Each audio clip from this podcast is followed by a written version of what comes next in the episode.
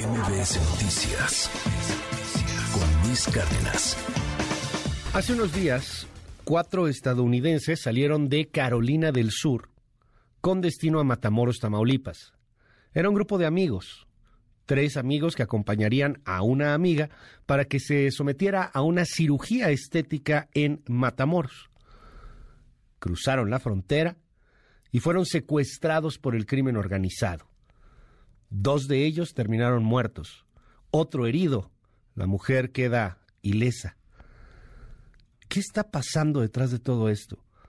¿Por qué sucede, y, hay que decirlo porque lo político está también ahí muy metido, ¿por qué sucede ahora en el gobierno de Américo Villarreal, de Morena, de, la 4T, en un gobierno que además eh, fue señalado de financiamientos chuecos, de financiamientos del narco? En la campaña de Américo Villarreal. Estuvo a punto de anularse esa elección justamente por la sospecha del financiamiento del narco. ¿Qué hay detrás de todo ello? Tengo el gran honor esta mañana de poder platicar con el periodista Héctor de Mauleón, a quien le mandamos un abrazo con toda la admiración. Querido Héctor, gracias por tomar esta llamada. Buen día, ¿cómo estás? Hola, ¿qué tal? Muy buen día, Luis. Gracias por la invitación. Al contrario, gracias a ti, Héctor. Oye, eh, de, de bote pronto, ¿qué, ¿qué vemos alrededor de todo este asunto? Que, huelga decir, nos tiene en un momento de tensión diplomática entre Estados Unidos y México? Pues mira, lo, que para mí resulta más, más evidente es el control absoluto que el cártel del Golfo tiene sobre la, la, ciudad de Matamoros en la, en la frontera. Porque eh, el ingreso de, de, cuatro ciudadanos que presuntamente eh, llegan a ese lugar para asistir a un asunto médico, es detectado de inmediato por, por halcones de, de, ese grupo. Tú te imaginas la cantidad de personas, es eh, uno de los cruces más importantes del país, la cantidad de personas que entran y, eh, o se van por los puentes fronterizos o por los puentes internacionales de Matamoros, es impresionante el, el número de movimientos que hay diariamente en ese, en ese lugar. Por eso se convierte en una de las fronteras más codiciadas por los grupos criminales y una frontera que arroja dinero ilícito eh, de, muy distintas maneras. Entonces llama mucho la atención el hecho de que unas personas eh, hayan sido detectadas de inmediato y eh, según la, lo que han arrojado hasta, lo que arroja hasta ahora la investigación, perseguidas y balaceadas por sicarios del, del cártel. Quiere decir que, que hay eh, un esquema de vigilancia en las calles de Matamoros que hace que a pesar de lo complicado y de lo complejo que es eh, ese, ese lugar, eh, se mantenga el, el, el, cártel que tiene un control total en ese lugar, mantenga una, una vigilancia especial. En, en Matamoros, todos los comerciantes están puestos bajo renta. La denuncia que, han puesto las cámaras de, comerciantes y de empresarios es clarísima y además es repetida. Es que eh, floreros, floristas, vendedores de pollo, este, los que venden materiales para construcción, eh, todo, absolutamente todas las actividades productivas se hallan bajo renta por parte del, crimen organizado. Y una segunda denuncia puesta por las, por las cámaras empresariales es que también eh, por parte del ayuntamiento se les, se les eh, somete a un esquema de, extorsión eh, con pretextos de actualizar eh, los requerimientos de protección civil en hospitales, en restaurantes, en hoteles, eh, en, todo lo que puedas imaginar. Entonces, es una ciudad muy complicada en la que además hay un problema muy fuerte de, de inmigrantes. Hay inmigrantes haitianos, eh, salvadoreños, guatemaltecos, colombianos, hay hasta rusos que, que andan en la calle deambulando y que muchos de ellos incluso duermen en la calle. Entonces, en medio de ese abigarramiento, pues llama mucho la atención, es extraña, extremadamente raro la, eh, la celeridad con la que detectan a, a estas personas y, con la, por y por lo que se inicia el, el, ataque. Ellos traen placas de Carolina del Norte, pero más del 60% de los autos que circulan en Matamoros tienen placas de Estados Unidos. Eh, entonces, eso, eso, esos dos asuntos llaman, llaman mucho la, la atención. La segunda cosa que llama la atención es cómo los levantan.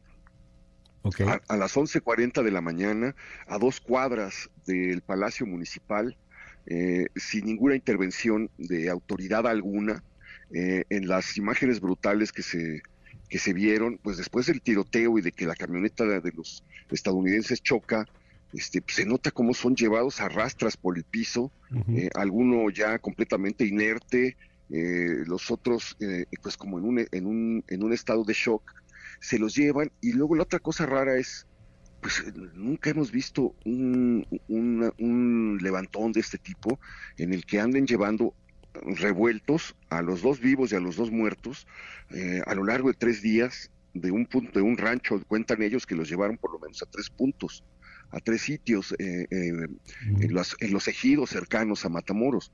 Matamoros está lleno de, rodeado por, por eh, propiedades agrícolas que son algunas hasta de cinco, de, cinco hectáreas. este, son propiedades inmensas en las que no hay, no hay nada, son brechas de terracería con algunos cobertizos colocados por ahí.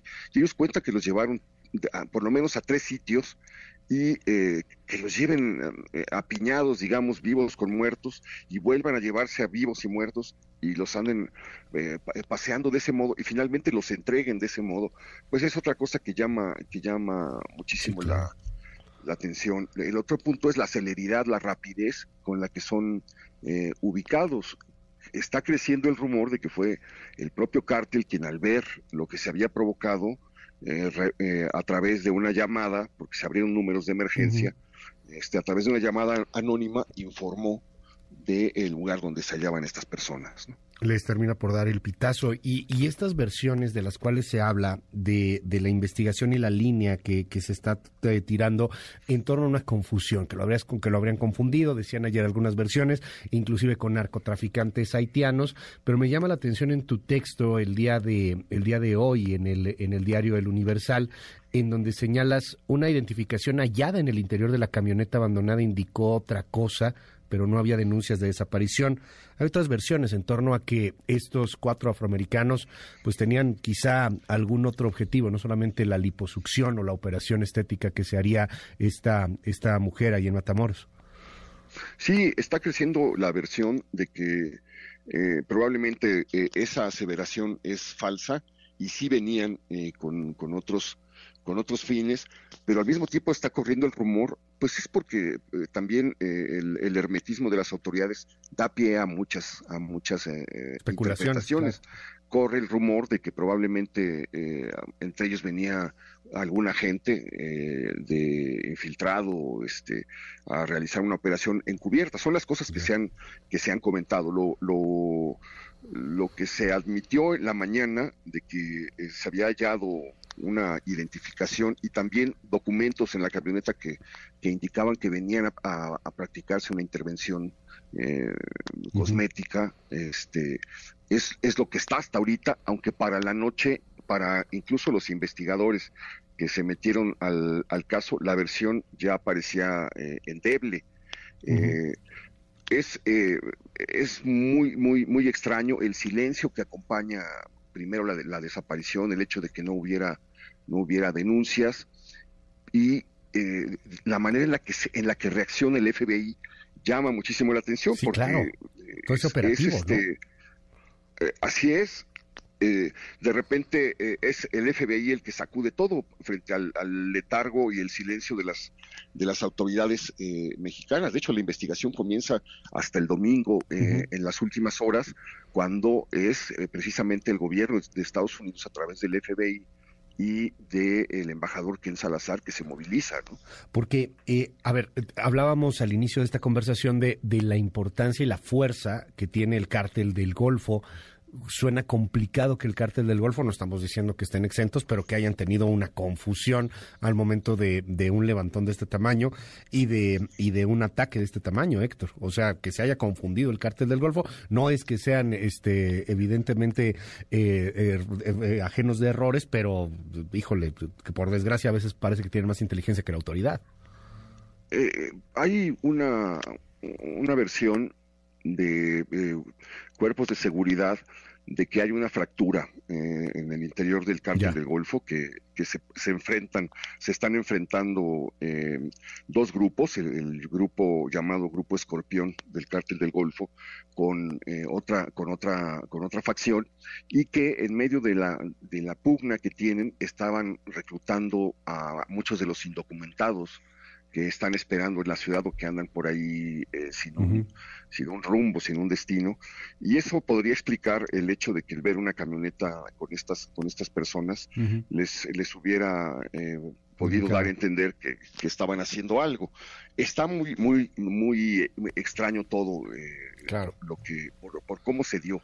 Este, lo más raro es, es para mí que, no, estamos, no, no, hemos visto nunca que un cártel del, narcotráfico lleve eh, a los muertos de un lado a otro con dos personas vivas y finalmente pues los entregue o los libere de ese, de ese modo es completamente anómalo y quiere decir que algo se movió muy rápido, ¿no? La discusión también está en la narrativa estadounidense aparece en los medios de comunicación estadounidenses, se ha hablado ya de este tema y se habla de manera importante, en medio también de algo que, que brinca porque parecen muchas coincidencias, eh, la propuesta de varios legisladores, inclusive de fiscales hace algunas semanas, para convertir, para señalar a los cárteles mexicanos de la droga como organizaciones terroristas y también tomar en cuenta que allá pues están en elección, o sea, también van hacia su 2024 y también andan ahí con, con unas narrativas muy polarizantes. ¿Qué, ves alrededor de, este asunto?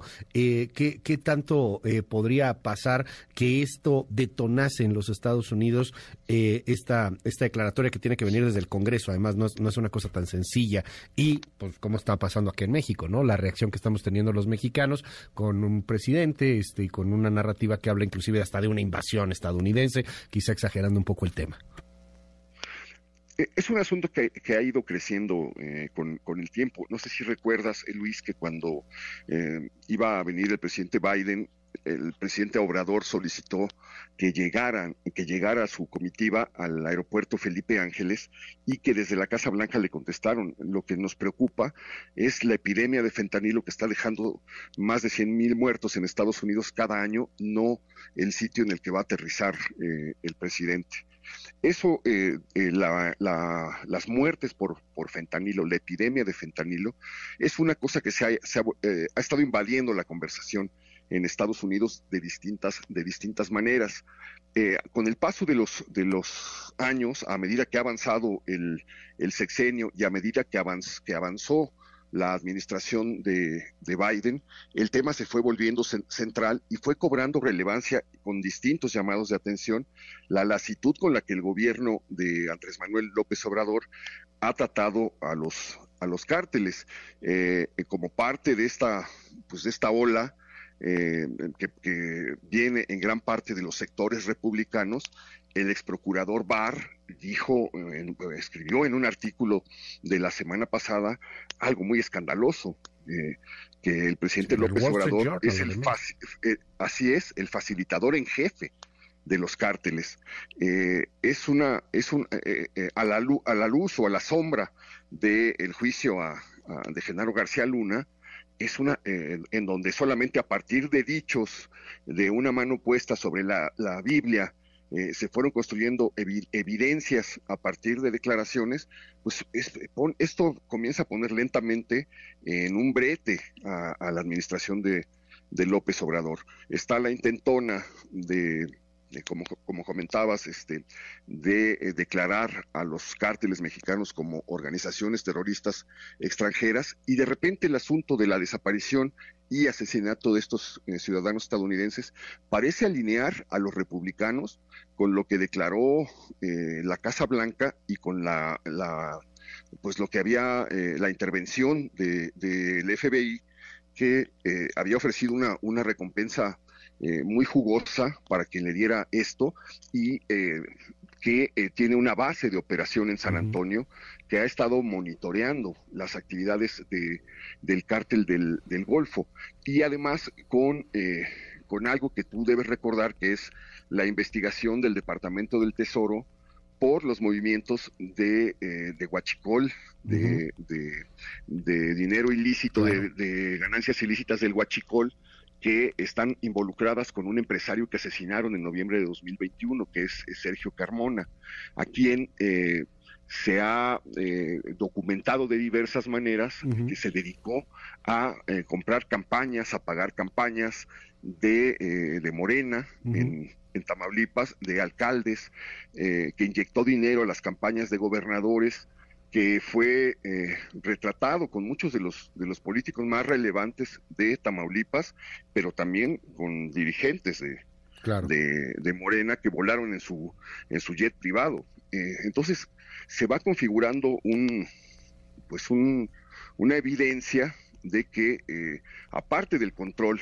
del cártel del, del, Golfo en el Estado, hay una, colusión en, la, en la cual el cártel del Golfo eh, financió campañas y otros eh, actores eh, relevantes que movían dinero ilícito aparecen ya involucrados en las elecciones de 2021 y en las elecciones de 2022 y, que cambia por completo el, panorama, que lo hemos estado viendo también, o sea, la, la, violencia que empieza a detonarse y no es que antes fuera jauja ni que estuviéramos en el paraíso o algo por el estilo, pero cómo se empieza a detonar ahora, particularmente ahí en esa zona, en Tamaulipas, bajo el mando de, de Américo Villarreal pues vamos a, seguir muy, muy de cerca este asunto, Héctor. Me, me quedo con, con el cierre de, tu columna el día de hoy, eh, que recomendamos por demás decirlo ampliamente a todo nuestro auditorio. Pronto se conocerá a detalle la historia de Lativa McGee, de Shed Woodward, de Cindela Brown y de Eric Williams. Pronto se sabrá si eran extranjeros en viaje médico o si su viaje tuvo otros motivos. Lo que sí es que esto, no sé, sí marca, creo yo, un parteaguas frente a la relación entre Estados Unidos y México en el combate al crimen organizado. Y, y, bueno, pues vamos a ver hasta dónde, hasta dónde llega el tema, si hay algún acuerdo del gobierno mexicano o si decide pelearse con el tío Sam. Así es, así es, Luis. Te aprecio mucho estos minutos, Héctor de Mauleón. Te mando un abrazo con toda la admiración. Gracias. Gracias, Luis. Un abrazo muy fuerte y un saludo a tu auditorio. MBS Noticias con Luis Cárdenas.